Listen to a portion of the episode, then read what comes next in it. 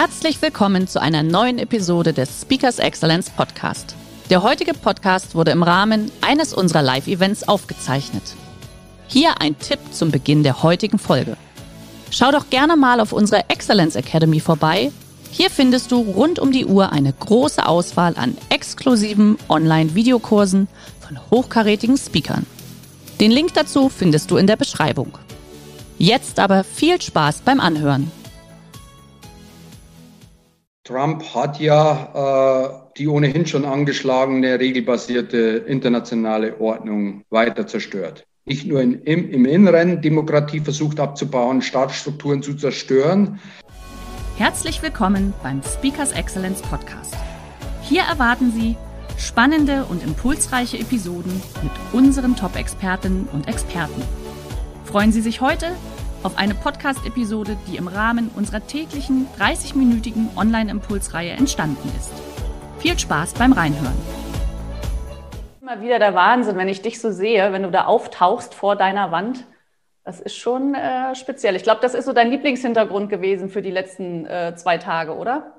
Naja, ich habe den schon seit ein paar Jahren, warne davor, dass Amerika künftig protektionistischer werden würde, seitdem ich äh, ja zwei Bücher früher vom amerikanischen Patienten geschrieben habe, nicht wissend, dass Corona kommen würde, aber dass Amerika ja riesige Probleme haben würde, die uns, vor allem unsere Unternehmer betreffen werden. Seitdem habe ich diese Mauer auf meiner Website, auf meinem Blog und die werde ich auch nicht wegnehmen, äh, nur weil jetzt alle meinen, dass Biden wieder die, die, die blaue Mauer errichtet hat. Nein, die ist nach wie vor in diesen Farben, die Sie sehen und in diesem Material, das ist grundsolider Stein. So, und so, so wollen wir sagen. Du, du, bist schon voll wieder drin, lieber Josef, gell? Mensch, siehst du, wo, aber jetzt mal unter uns, ganz ehrlich, ich bin ja heute aus Stuttgart wieder dazugeschaltet. Du bist heute in Potsdam.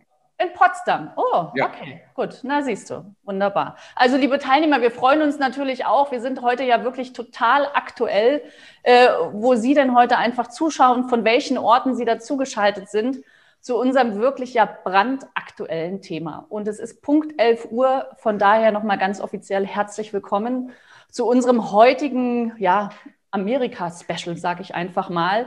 Und lieber Dr. Josef Bramel, ich freue mich natürlich besonders, dass du heute die überhaupt die Zeit gefunden hast, da zu sein. Du hast mir eben erzählt, dass dein gestriger Tag total verrückt war. Ich habe es mir vorhin notiert. Du hast mal gesagt, ich soll es nicht sagen, aber ich tue es trotzdem. Weil daran erkennt man natürlich auch, dass du hier wirklich der Experte bist. 30 Interviews, fünf Online-Vorträge an einem Tag und ganz nebenbei hast du natürlich noch ein paar Gastbeiträge geschrieben, weil das ist natürlich klar. Kurz nach der USA-Wahl noch keine klare Entscheidung, aber eine ganz klare Tendenz. Bist du natürlich mehr als gefragt, denn das ist ja genau dein Thema.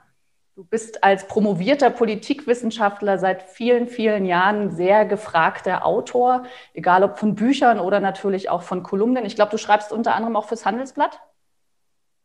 Hin und wieder. Unter, und unter wieder. anderem, genau so ist es. Also das heißt, du bist hier natürlich wirklich mittendrin, ja, und ähm, von daher sind wir heute natürlich einfach tierisch gespannt, was was du uns aus deiner Perspektive bringst. Wir haben bewusst das Thema gewählt, der amerikanische Patient, Risiken und Marktchancen in und mit den USA. Und meine erste Frage an dich, Josef, bevor ich mich dann rausklinke, hättest du mit diesem aktuellen Ergebnis, es geht ja in eine klare Tendenz, gerechnet? Ich habe es befürchtet, dass es knapp werden würde und habe den Umfragen wieder nicht getraut. Äh, aus dem einen Grund, weil wir es mit Menschen zu tun haben, die Fragen beantworten oder nicht. Ehrlich beantworten oder nicht. Fragen Sie zum Beispiel Leuten, Leute nach ihrer Sexualität, wie oft sie Sex hatten im letzten Monat, werden sie keine Antwort kriegen. Und es gibt noch intimere Fragen. Und das ist, ob man eben für jemanden äh, stimmen wird, der durchaus Rassismus an den Tag gelegt hat. Ich glaube, da haben viele sich doch ein bisschen geziert davor. Äh, viele Analysten, auf die ich geguckt habe, haben gesagt, ja, das sind scheue Wähler. Nein, das sind keine Steuerwähler, das sind verschämte Wähler, die haben sich dafür geschämt, äh, das zuzugeben, was sie machen würden, haben es keiner in Umfrage gesagt und schon hast du die 10 Prozentpunkte Vorsprung weg, die wir alle wieder gesehen haben. Und ich habe aus diesem Grund befürchtet, dass es knapp werden würde. Mich hat einer gefragt, ob ich mich, äh, das ist eine ähnliche Frage, mehr auf den Kopf verlasse oder auf, auf, auf die Intuition und ich habe mir gedacht, okay, wir sind jetzt im Strafraum kurz vor der Entscheidung vom vor Vorschuss äh, und hab, musste an dem Tag an Gerd Müller denken. Der wurde 75 an dem Tag, äh, am, am, am 3. Und der wurde gefragt, äh, ob, ob er da groß überlegt. Und er sagt, wenn du noch denkst, hast du schon verloren. Also Intuition ist wichtig, auch für Sie, meine Damen und Herren Unternehmer. Intuition ist geronnene Erfahrung und da kann man noch so viel Verkopftes hinein interpretieren. Äh, Im Endeffekt muss man dann auch den einen oder anderen Riecher haben, das muss man zugeben. Okay, gut. So. Josef, wir haben, wir haben gesagt, ich klinge mich jetzt einfach aus, damit du uns erst einmal ganz kurz wirklich auch die aktuelle Situation aus deiner Position heraus, aus deinen Kenntnissen schilderst. Liebe Teilnehmer, Sie dürfen trotzdem gerne schon Ihre Fragen stellen, weil Sie werden merken, beim Dr. Josef Bramel ist in jedem Satz so viel drin, wo gleich eine Frage entsteht. Schreiben Sie die rein und wir werden sie danach einfach versuchen, so gut wie möglich miteinander zu diskutieren. Lieber Josef. Vielen Dank, liebe Jana. Meine Damen und Herren, ich versuche Sie jetzt äh, noch mehr zu verwirren, aber das Ganze dann auf einem höheren Niveau. Äh, äh, Corona macht es möglich, äh, dass wir eben da jetzt äh, viele Vorträge an einem Tag machen können. Sonst war das nur bei drei, war dann, dann Schicht im Schacht, wenn du dann auch noch die Orte wechseln musstest. Heute kannst du ja dich hin und wieder nochmal von deinem Schreibtisch wegbewegen, was zu trinken holen und, und, und du kannst vieles mehr machen. Und Corona hat aus meiner Sicht auch äh, nicht nur diese Wahlen beeinflusst, sondern äh, wird auch ihr künftiges Wirtschaften beeinflussen. Sie werden jetzt, wenn Sie durch den Blätterwald äh, sich äh, mühen, äh, sehen, ja, die Wirtschaft war es, äh, the economy stupid und das waren ja die Exit Polls. Aber wer wird dann bei einem Exit Poll zugeben, dass er aus rassistischen Gründen gestimmt hat? Werden Sie auch nicht sehen, zumal es die Kategorie gar nicht gab. Äh, und wer jetzt meint, dass es nur an der Wirtschaft lag und nicht an Corona, der hat dann doch ein bisschen was übersehen, dass äh, ja aufgrund dieser Pandemie die amerikanische Wirtschaft eingebrochen ist um ein Drittel im zweiten Quartal. Wie kann man das dann trennen, dass man sagt, ja, es war jetzt nicht Corona? Ich glaube, so weltfremd sind nicht mal mehr deutsche Akademiker an Universitäten, dass sie jetzt da so, so Kategorien machen und sagen, ja, es war jetzt nur Wirtschaft und Wirtschaftskompetenz. Ich glaube, das eine hängt mit dem anderen zusammen. Und ich äh, würde jetzt mal die These wagen, ohne Corona hätte der extrem schwache Kandidat Joe Biden keine Chance gehabt. Sie haben ihn am Wahlabend gesehen. Er brauchte seine Frau, äh, die ihm zugeflüstert hat, wem er jetzt noch zu danken hat. Und, und er verwechselt Namen, hat hin und wieder auch äh, ja schon den Namen seiner Frau verwechselt äh, mit dem seiner Schwester und, und, und, und. Äh, er ist nicht mehr auf der Höhe der Zeit. Er läuft jetzt zum dritten Mal an, hat es jetzt vielleicht wohl knapp geschafft. Er ist nicht, nicht der beste Kandidat, aber Corona hat es möglich gemacht, hat Trumps Schwächen äh, ja äh, raus äh, Trumps äh, Stärken rausgenommen und Bidens Schwächen kaschiert. Äh, ohne Corona, denke ich, hätte beiden keine Chance gehabt. Äh, Corona hat aber einen anderen Aspekt. Es hat nicht nur im Wahlkampf, äh, sondern auch äh, vorher schon die bestehende geoökonomische Rivalität zwischen den USA und China verschärft. Das geht weiter, egal wer jetzt dann im Weißen Haus sein wird. Äh, und wir haben ja auch Kongresswahlen gehabt. Das müssen wir bitte auch mit bedenken. Also wir hatten dieses China-Bashing, also das Draufhauen auf China bereits vor der Wahl, im Wahlkampf. Äh, Trump brauchte ein Ablenkungsmanöver nach über 220.000, jetzt sind schon über 240.000 Toten, konnte das nicht mehr wegleugnen und er hat die Chinesen am Anfang noch gelobt, ob ihres Krisenmanagements und auf einmal brauchte er dann einen Sündenbock, hat die WTO die nicht nur die WTO, die hat er vorher schon kalt gestellt, diesen Wirtschaftsschiedsrichter rausgenommen, sondern auch die Weltgesundheitsorganisation mitten in einer Pandemie als Sündenbock benannt und auch die Chinesen. Er braucht ja einen äußeren Feind auch, um den Laden innen zusammenzuhalten, abzulenken von seinem eigenen Missmanagement. Biden musste dann auch hinterher, sein Sohn äh, ist ja ein Geschäftsführer, Handelsbeziehungen verwickelt, auch mit den Chinesen, nicht nur mit den Ukrainern. Also muss der genauso hart draufhauen. Äh, China-Bashing auf beiden Seiten, das sehen Sie mittlerweile in Umfragen äh, parteiübergreifend und, und das wird auch nach den Wahlen nicht vorbeigehen. Also, wir haben das, was wir eigentlich nicht sehen wollen, dass mitten in einer Pandemie, äh, wo Kooperation gefordert werde, um die zu überwinden, um auch das weitere Wirtschaftsleben wieder zu ermöglichen. Äh, das Gegenteil, Konfrontation, eine Konfrontation, die die bestehende geoökonomische Auseinandersetzung verschärft hat, die davor war. Und die wird Sie, vor allem wenn Sie Unternehmer sind, vor schwierige Entscheidungen zwingen. Aber nicht nur Unternehmer, sondern auch Anleger. Und um Ihnen dabei zu helfen, gebe ich Ihnen jetzt ein äh, Interpretationsangebot. Wir haben äh, gesehen, dass äh, eben hier diese Globalisierung äh, ja getrennt wird. Nicht nur durch Trump, der eben hier auch Lieferketten auftrennen will, äh, deglobalisieren will, äh, sondern die Chinesen haben das Gleiche auch schon sehr viel länger gemacht. Die bauen schon auch ihre eigene technische Welt auf, halten andere raus. Die Amerikaner werden jetzt das Gleiche machen und Corona hat jetzt das noch verschärft, diesen Deglobalisierungstrend. Jetzt äh, ist das nicht mehr wichtig, was für uns früher wichtig war, war diese Just-in-Time-Produktion, die wir an der Universität Passau in Volkswirtschaftslehre da hochgehalten haben, die da auch weiterentwickelt wurde. Also Effizienz ist jetzt, äh, wird, muss hinten anstellen, äh, sich, ja, äh, die Resilienz ist jetzt vorne, Nearshoring, Reshoring, Lokalisierung, das heißt nichts anderes, als dass man Lieferketten eben äh, wieder aus China nach Hause verlagert, vor allem im äh, Technologiebereich, aber auch im Gesundheitsbereich. Wir wollen da nicht abhängig sein und das wird verschärft, weil künftig noch mehr Druck der Regierungen äh, vorhanden sein wird, vor allem aus den USA. Strategisch wichtige Industrien äh, in diesen Bereichen, Lieferketten von China unabhängiger zu machen. Und auch nach dieser Wahl unter Biden wird Amerika weiterhin Wirtschaft als Waffe einsetzen. Den Marktzugang konditionieren, äh, Voraussetzungen stellen, wer auf den amerikanischen Markt will, hat bestimmten Gesetzen zu folgen. Und das sind amerikanische Gesetze.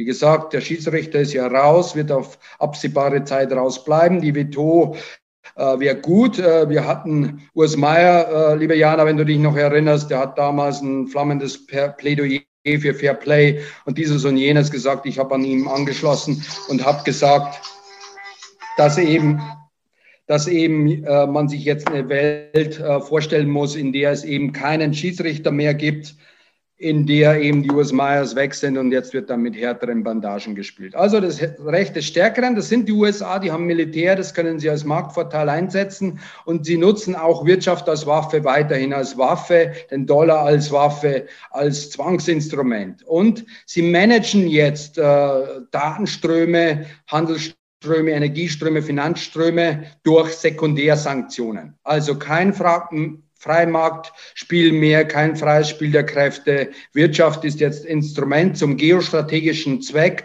Also das wird alles politisch gemanagt. Und wer hier den größeren Hammer hat, kann hier mehr Druck ausüben, kann hier mehr managen, mehr manipulieren. Stellen Sie sich bitte darauf ein, wenn Ihnen Volkswirtschaftslehrer noch die die, die wahre, gute alte Lehre äh, erzählen wollen, vergessen Sie das. Schauen Sie sich beim Autokauf bitte nicht nur die Fußmatte an, sondern drunter, ob der Unterboden wirklich noch trägt und nicht schon rostig ist und durchfällt. Sonst fallen, fallen Sie mit diesem ganzen Theoriegeschwätz da der, der VWL-Leute dann wirklich durch.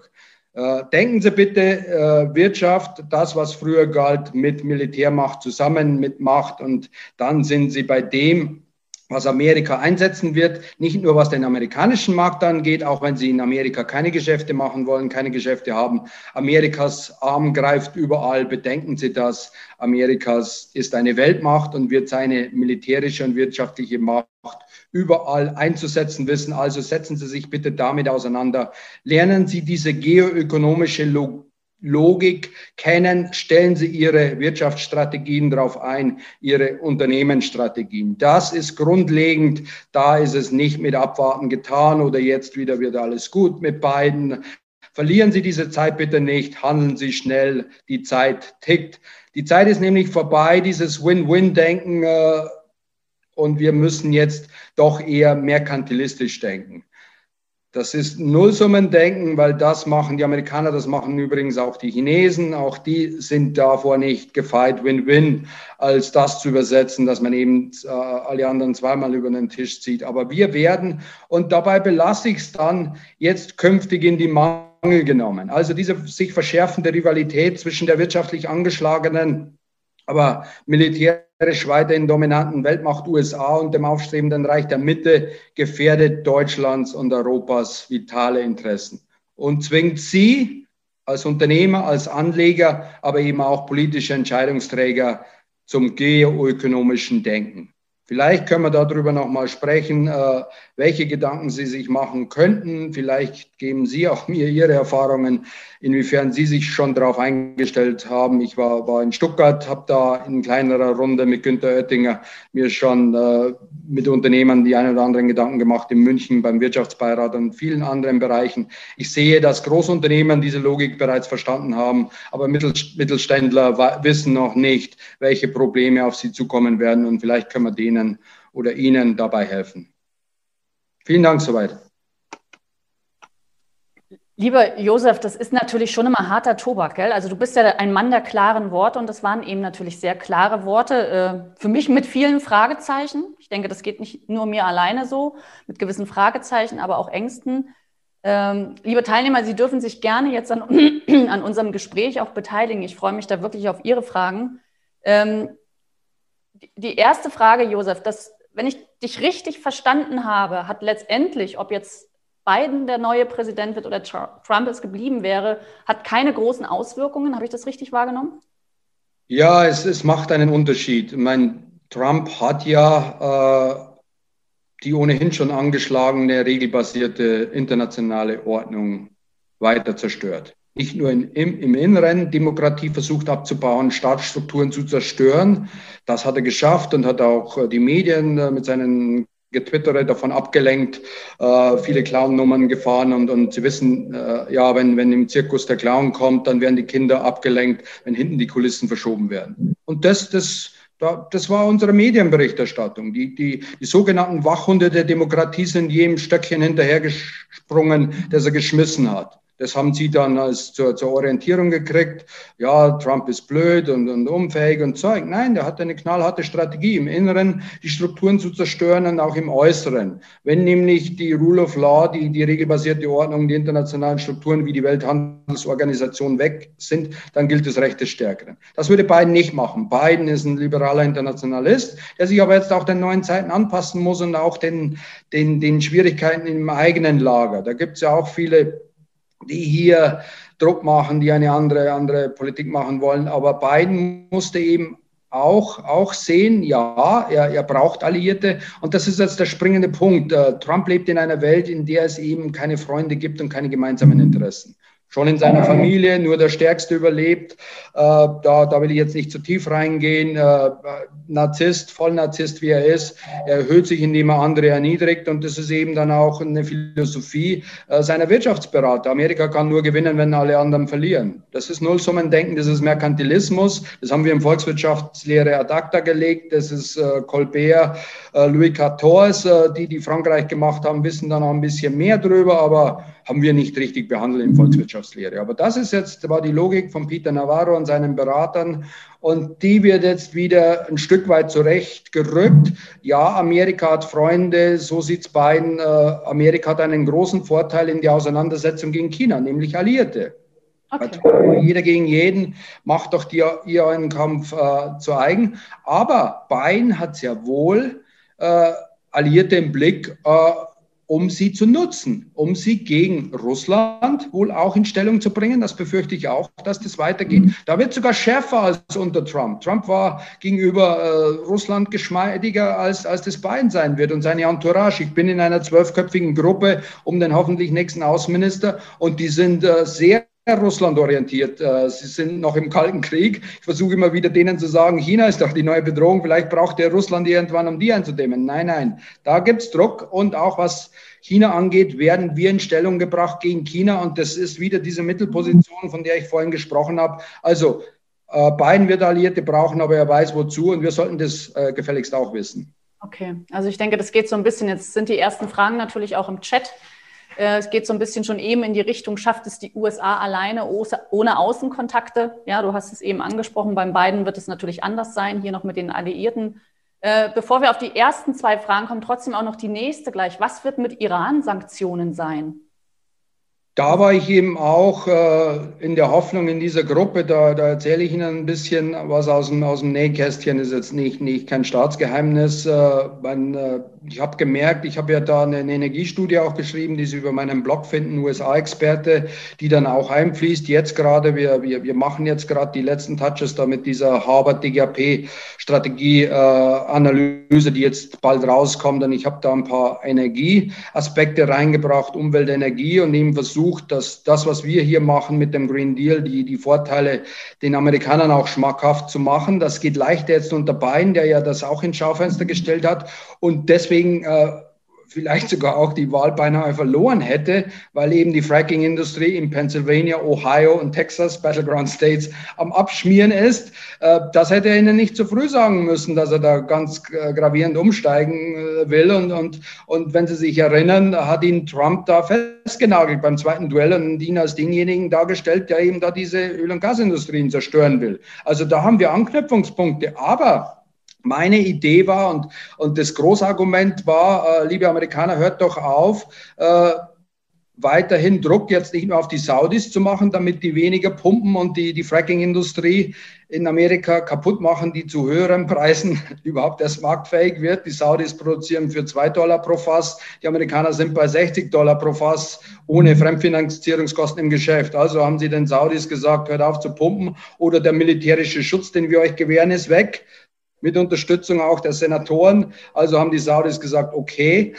dann machen wir, was ihr wollt. Äh, die haben äh, die äh, Iraner rausgenommen, auch ein möglicher Rivale, wenn es um den Verkauf von Öl und Gas geht, äh, indem eben die Sanktionen aufgehoben wurden und haben uns damit die Geschäfte kaputt gemacht, die wir nicht nur im Ländle, sondern auch in anderen Bereichen schon mit dem Iran wähnten. Und sie machen auch Druck auf uns, nicht weiteres äh, günstigeres äh, Pipeline-Gas aus Russland zu beziehen und dafür, dass ja äh, äh, Freedom Gas zu kaufen, also LNG und auch noch die Infrastruktur zu zahlen äh, da haben wir Druck gekriegt und der Druck wird weitergehen. Also wir werden weiterhin Druck kriegen, aber ich habe äh, versucht zu erklären, Leute, das äh, ist jetzt wirtschaftlich nicht das, das, das gute, wahre, schöne, weil das andere billig ist. Also auch hier nehmt ihr die Marktkräfte raus. Das habe ich vorhin mit Geoökonomie gemeint, also nicht, nicht marktwirtschaftliches Denken, sondern hier werden jetzt diese Ströme gemanagt äh, mit Militärmacht, kontrolliert, manipuliert.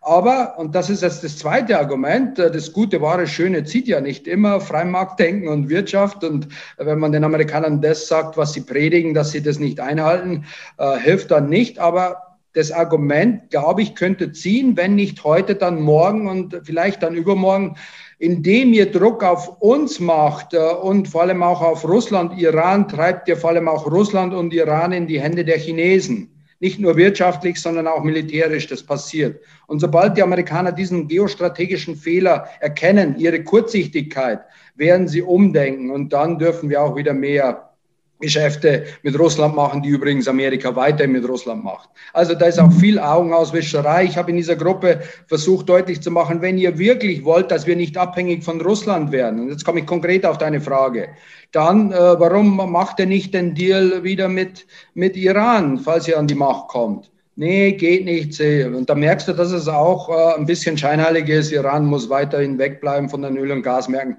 Mal ganz abgesehen davon, wie schwierig die Frage ohnehin ist, die Iraner werden Teufel tun, sich nochmal darauf einzulassen, auf irgendwas, was dann wieder mit einem Federstrich weggewuppt werden kann. Die werden weiterhin versuchen, ihre Optionen offen zu halten. Und das äh, kann aber auch gefährlich werden. Im Endeffekt wird es auf zwei Szenarien hinauslaufen. Da bleibe ich dabei, auch wenn ich vorher schon gedacht habe, dass Trump das nutzen wird. Die Iraner werden weiterhin versuchen, ihre Nuklearoptionen zu erhalten, damit auch eine Lebensversicherung für das Regime zu haben. Dann können sie zurückschlagen, dann sind sie genauso safe wie Nordkorea. Auch der konnte den Amerikanern den Finger zeigen, ein nettes Medienspektakel machen und jetzt hat er nichts gemacht, um, um die Nuklearoption aufzugeben. Das ist die, die, die, das Ziel, das strategische Ziel des Iran, denke ich. Und wenn man jetzt nicht mit Prä Primär, äh, Präventivschlägen dagegen hält, USA, Saudi-Arabien und auch äh, Israel. Und die Gefahr ist weiterhin nicht. Dann wird Iran früher oder später die Atombombe erhalten. Und ich glaube nicht, dass die Amerikaner, äh, die Saudis und auch Israel dabei zuschauen werden. Also denken Sie daran, dass die Öl- und Gaspreise dann doch wieder nochmal an andere Wendungen äh, erzielen könnten. Momentan sind sie eingebrochen wegen Corona. Aber da ist noch das eine oder andere möglich, wenn, wenn diese Preise für ihr wirtschaftliches Tun interessant sind. Lass uns, lass uns ganz kurz noch mit ein, zwei Fragen wirklich in den USA bleiben, bevor wir dann wirklich auch zu uns kommen, hier äh, für uns als, als Deutsche, für unseren Mittelstand. Du hast es vorhin angesprochen. Hier gab es noch eine Frage im Chat und zwar ging es äh, um, die, um die Frage, ob du Hauptpunkte in der Unterscheidung gibt. Wenn, der, wenn Biden jetzt der neue Präsident wird und seine China-Strategie unterscheidet sich ja schon zu der von Trump und den Republikanern. Wo siehst du da den, den Hauptunterschied, die Hauptpunkte? Ja, die China-Strategie ist, und ich wiederhole das gerne nochmal, äh, unterscheidet sich darin, dass, dass Trump nicht nur China als Feind äh, sieht, sondern auch Europa als noch größeren Feind und dass eben Biden äh, Europa, Deutschland instrumentalisieren will, gegen China in Stellung bringen will und dass wir dann in der Mitte sind und uns entscheiden müssen. Huawei ist der erste Fall. Da haben wir nur noch wenig Zeit, um uns für die Amerikaner zu entscheiden. Raus aus Huawei. Das betrifft dann auch ihre Automobilindustrie im Ländle. Die Chinesen werden dagegen schlagen und sagen, okay, wenn wir Huawei nicht in eure Netze rein darf, dann trifft es euch auch. Da wird es da wird's jetzt den einen oder anderen Stern treffen, der dann nicht mehr so hoch stehen wird im Ländle. Okay. Um es ganz konkret zu machen, Ihre Frage. Ja, okay. Du, wenn wir, wenn wir jetzt schon gerade im Ländle sind, dann kommen wir einfach zum Abschluss auf die Frage. Ähm, du hast erzählt, dass du hier natürlich in den verschiedensten Kreisen bist, äh, wo ihr euch ja wirklich auch über diese geopolitischen Dinge sehr stark austauscht. Was ist denn jetzt tatsächlich, und das ist auch die Frage, die unsere Teilnehmer interessiert, welche, auf welche Situation müssen wir uns denn einstellen, vor allem die Mittelständler jetzt unter beiden? Ja, und nicht nur die Mittelständler, sondern auch die Anleger. Wenn Sie, schauen Sie auf, bereiten Sie sich auf eine Welt vor, die deglobalisiert ist, im Geotech-Bereich vor allem. Also, also Technologiebereich, da wird, was wir vorher Globalisierung nannten, weiter zertrennt in eine von Amerika und eine von China dominierte Welt. Unterschiedliche Standards, das hat dann auch äh, Finanzströme zur Folge. Also da, da wer, wer Huawei nimmt, darf keine andere Software nehmen, darf dann auch nicht mehr finanzieren. Da wird sauber getrennt. Denken Sie an alle Bereiche, die, die jetzt nicht nur im IT-Bereich äh, sensitiv sind, sondern auch im militärischen Bereich, Dual Use. Äh, bitte schön raus. Wenn Sie, wenn Sie Geschäfte mit den Chinesen weitermachen wollen und mit den Amerikanern, denken Sie vielleicht dran, dass Sie zwei Unternehmen haben kaufen Sie vielleicht eine, eine abge, abgewirtschaftete amerikanische Marke auf und, und, machen Sie das Ganze dann in Amerika unter dieser Marke, wenn Sie dann unter der bisherigen Eigenmarke äh, nach wie vor in, in China tätig sein wollen. Sie werden Sekundärsanktionen zu spüren bekommen. Beste Beispiele, Iran, das hat sicher auch was mit uns zu tun. Amerikaner kündigen den Deal auf, einseitig, obwohl die Iraner sich daran gehalten haben. Europäer versuchen gegenzuhalten mit den Chinesen und Russen, äh, mit Instex da anderen Zahlungsmechanismus äh, aufzubauen, damit die Unternehmer dann über das abwickeln können, wenn sie nicht mehr über den Dollar das wollen. Aber die Amerikaner sagen dann äh, ganz kurz und trocken, wenn ihr weiterhin irgendwelche Geschäfte in Amerika machen wollt oder irgendetwas über den Dollar abwickeln wollt, dann gefälligst bitte raus. Und jeder Unternehmer, ob groß oder klein, ist da rausgegangen. Es sei denn die, die da wirklich nichts mehr zu verlieren haben, nur mit China Geschäfte machen wollen oder anderen Bereichen, äh, die, die sind dann noch im Iran geblieben und äh, so kann es auch sein, denken Sie jetzt an die, die die Pipelines da noch fertigstellen wollen, Unternehmer, da wird Ihnen klipp und klar gesagt, äh, ihr dürft nicht, nicht mehr in die USA einreisen und dieses und jenes. Äh, denken Sie daran, Amerika ist eine Weltmacht, die, die, die, die können Sie treffen an Orten, an, die, an, an, an, an denen Sie sich geschützt wähnen. Das kann auch Ihre Intimsphäre sein. Hast du das, das ist schon klar, jetzt trotzdem, ich bin ja auch, wir sind jetzt nur ein kleines Unternehmen, aber trotzdem, gibt es etwas Konkretes für uns als Unternehmer in Deutschland, wo du wirklich sagst, macht euch eine Art Taskforce auf, äh, beachtet folgende Fragen. Kannst du uns da irgendwie so zwei, drei konkrete Tipps geben? Naja, gut, ich meine, ich muss jetzt den Unternehmern nicht das Geschäft erklären, weil jeder soll bei seinen Leisten bleiben. Ich, ich mache jetzt da den geopolitischen Rahmen und jeder Unternehmer Unternehmer weiß jetzt, dass das, was er, wenn er, wenn er nicht dran gedacht hat, da, was er früher effizient gemacht hat mit Just-in-Time-Produktion, äh, brandgefährlich ist. Er muss eben auf mehr Resilienz schauen, seine, seine, seine Lieferketten äh, absichern. Äh, da müssen mehrere Wege nach Rom oder nach Stuttgart oder nach Böblingen oder sonst wohin führen. Muss man eben doppelte Strukturen aufbauen, sich absichern. Äh, duplizieren. Das ist nicht alles so effizient, aber dann sind sie auf der sicheren Seite. Im Medizinbereich machen wir es schon, in anderen Bereichen auch. Äh, aber müssen Sie sich darauf einstellen und eben auch, dass Sie, dass Sie, wenn Sie, wenn Sie ein größeres Unternehmen sind und als Marke auftreten, vielleicht auch daran denken, dass Sie, dass Sie dann unter anderer Fahne segeln in den USA. Das wiederhole ich nochmal. Das haben aber Unternehmer vorher schon gemacht. Das hat, das habe ich vor Jahren mal in München im Bayerischen Hof, äh, da den in Bayern ansässigen Weltunternehmen zu erklären versucht dass Amerika künftig protektionistischer sein würde. Und das ist jetzt drei Bücher früher. Da habe ich diese Mauer schon deutlich gemacht. Und da haben die mich angeguckt, als ob ich irgendwie, habe die vor Protektionismus gewarnt. Lange bevor Trump das dann wirklich auch jeden in den Kopf reingeprügelt hat, der, der das nicht kommen hat sehen.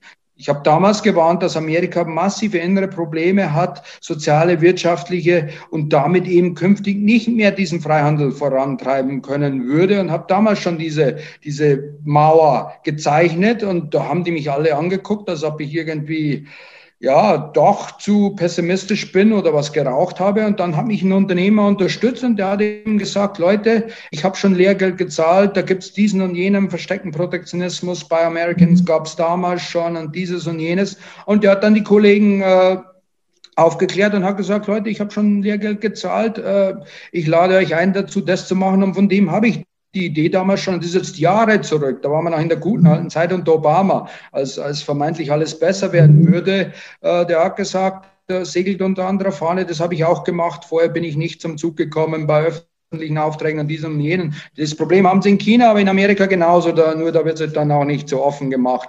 Da ist es versteckter. Äh, das ist dann so. Josef, lass uns noch auf eine letzte Frage eingehen. Du hast es eben schon angedeutet und äh, die Annabelle hat es äh, gefragt und es ist ja tatsächlich so. Äh, was denkst du denn, wie sich das Ganze entwickeln wird, auch bezüglich der innerpolitischen Lage? Also die, die Menschen haben sich ja gewappnet vor Unruhen, vor Aufruhen. Was, was ist da deine, deine Gedanken dazu? Was denkst du, was ist deine These? Ich denke weiterhin in mehreren Szenarien. Es sieht jetzt dann auch aus, als ob jetzt äh, Biden hauchdünn doch die Nase vorn haben sollte. Aber es kann noch einiges passieren. Äh, mein, mein, ich ich kriege jetzt da Verschwörungstheorien auch, auch von Leuten, die wirklich von Abgeordneten, die, die, die an Abgeordnete, auch aus Amerika geschickt werden und so. Und da, da, mein, da ist jeder verunsichert, stimmt das? Und dass jetzt irgendwann zu zählen aufgehört wurde aus guten Gründen und, und dieses und jenes und, und dann äh, all, allen abstrusen Mist und, und, und auch die Amerikaner, die jetzt nicht so gut ausgebildet sind wie, wie unsere Eliten, die das auch nicht richtig einschätzen können. Ja, das ist dann so und, und, und äh, müssen jetzt nicht unbedingt die Proud Boys sein, da die Rechtsradikalen, die ihr Pulver trocken gehalten haben äh, und, und, und, und bereitstehen, so wie sie ihnen Trump beim ersten Fernsehduell schon nahegelegt hat, viele andere Verrückte mit Waffen. Äh, ich kann es nicht ausschließen, nur weil es jetzt, ich habe da Berichte gehört, äh, öffentlich-rechtliches Fernsehen, da war einer in Minnesota, da war ich auch mal, friedliche Leute, aber von Minnesota aus würde ich nicht auf Amerika schließen wollen. Äh, und wer, wer schon mal in, in Washington jetzt war und die ganzen Barrikaden gesehen hat und, und, und alles, äh, die, das Sicherheitsaufgebot, die machen das nicht nur aus Jux und Dollerei. Hoffentlich können sie da Schlimmeres unterbinden. Trump ist keiner, der die Gemüter beruhigt, sollte er dann verlieren. Äh, und wir haben noch eins, und das ist mir neulich in den Sinn gekommen. Jetzt nehmen wir mal wirklich ein Spitz auf Knopf-Szenario, dass es wirklich dann nur zu 270 Stimmen, also äh, gerade mal so eben reicht. Äh, was ist, wenn einer der Wahlmänner oder eine der Wahlfrauen dann doch anders abstimmt? Da haben sie einen Super-GAU. Das sind unfaithful electors. Die gab es früher auch, immer zwei bis drei, die dann nicht so abgestimmt haben, aber fiel nicht ins Gewicht, weil ja der Unterschied größer war, hat man auch nicht groß darüber berichtet. Das habe ich noch auf dem Schirm und vieles mehr. Aber was wir jetzt schon wissen, und jetzt tun wir mal alles weg, jetzt denkt man nur mal positiv. Und selbst in diesem positiven Szenario wissen wir, dass äh, ganz hohe Wahlbeteiligung, 65 Prozent, das ist eigentlich verdammt niedrig, wenn es um die Zukunft der amerikanischen Demokratie geht und der Weltordnung. Und, und unsere Kommentatoren sagen wieder, ja, die Demokratie lebt. Wir haben 80 Prozent. Und da geht es um, um alles und dann trotzdem nur 65 Prozent. Und nur die Hälfte in etwa hat dann den nächsten Präsidenten gewählt, der Wahlberechtigten. Also sind sie bei einer ganz schwachen Legitimation und diese schwache Legitimation ist äh, in einem System, das ohnehin schon polarisiert war vorher, äh, bevor Trump kam, das durch Trump noch verschärft wurde. Und der nächste Präsident, sei es nun Biden, wird dann auch wieder von einer Kammer im Kongress gebremst im Senat. Also weiterhin handlungsunfähig. Und diese Handlungsunfähigkeit, diese Polarisierung radikal Radikalisierung in der Gesellschaft, im politischen System, hat er erst dazu geführt, dass ein Außenseiter reinkam. Oder wie es Michael Moore sagte, ich zitiere den größten Politikwissenschaftler aller Zeiten, der uns damals alle nass gemacht hat, der es äh, richtig eingeschätzt hat auf, auf zweieinhalb Seiten. Der hat gesagt, die meisten Amerikaner haben dieses System so satt, die wollen eine Handgranate reinschmeißen. Also diese Handlungsunfähigkeit, die Unfähigkeit, Probleme zu lösen in der Politik, hat den erst überhaupt ins Amt gebracht, diese Defizite die sind jetzt verschärft worden durch ihn. Und jetzt kommt einer, der jetzt wieder alles versöhnen will. Biden ist damit überfordert, äh, sich den Namen seiner Frau zu merken, seiner Enkel und auch Frieden in der eigenen Partei zu halten. Ich traue es ihm nicht zu, dieses Land zu einen und auch die Weltordnung zu reparieren. Das ist jetzt nochmal die positive Sicht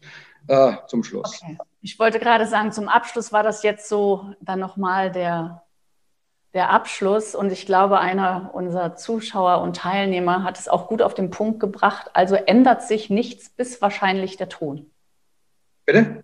Bis der Ton. Ja, der Ton wird netter. Wir werden jetzt netter darum gebeten, die Lasten zu schultern, die Amerika nicht mehr schultern wird. Wir müssen ja bedenken, jetzt werden wir mal ganz klar, 3000 Milliarden Schulden miesen allein letztes Jahr. Liebe Teilnehmer, ich weiß. Muss jemand tragen. It's not gonna be the Mexicans. Wir haben mehr Geld als die. Wir werden zur Kasse gebeten, äh, wenn Sie nicht Lehrgeld zahlen wollen, handeln Sie jetzt, wenn Sie Unternehmer sind oder Anleger. Lieber Josef, ganz, ganz lieben Dank für diesen wahnsinnig äh, tollen Impuls, einfach über den Tellerrand, über dieses geopolitische Thema. Wir könnten noch viel länger sprechen. Es ist 11.34 Uhr. Liebe Teilnehmer, schön, dass Sie heute dabei waren, so rege mit uns diskutiert haben. Lieber Josef, ich wünsche dir heute Nacht vielleicht ein bisschen mehr Schlaf als in der letzten Nacht und äh, ich bin tatsächlich gespannt, wie jetzt das Ergebnis dann sein wird. Und liebe Teilnehmer, liebe Unternehmer, also ich denke, wenn Sie zu denen gehören, die tatsächlich auch international, global agieren, holen Sie sich einfach den äh, Dr. Josef Brahme gerne auch als Gesprächspartner, als Sparingspartner zu sich, zu Ihrer Veranstaltung. Online bist du ja mehr als safe mittlerweile. Ähm, tolle Impulse. In dem Sinne ganz lieben Dank, lieber Josef. Und danke dir, Jana. Danke dir, lieber Gerd. Und auch Ihnen, meine Damen und Herren. Und hoffentlich sehen wir uns gesund und munter bald mal wieder. Bei uns scheint die Sonne in Stuttgart. Es soll so sein, ein sonniges Wochenende. Halten Sie weiterhin Abstand, bleiben Sie zu Hause, kuscheln Sie, fangen Sie an zu backen, was auch immer. Lassen Sie uns den November einfach für diese Zeit nutzen und bleiben Sie vor allem gesund. Und ich freue mich auf Montag. Bis dann. Danke. Schön, dass Sie in diese Podcast-Episode reingehört haben. Weitere Informationen zu unseren Expertinnen und Experten finden Sie in den Show Notes.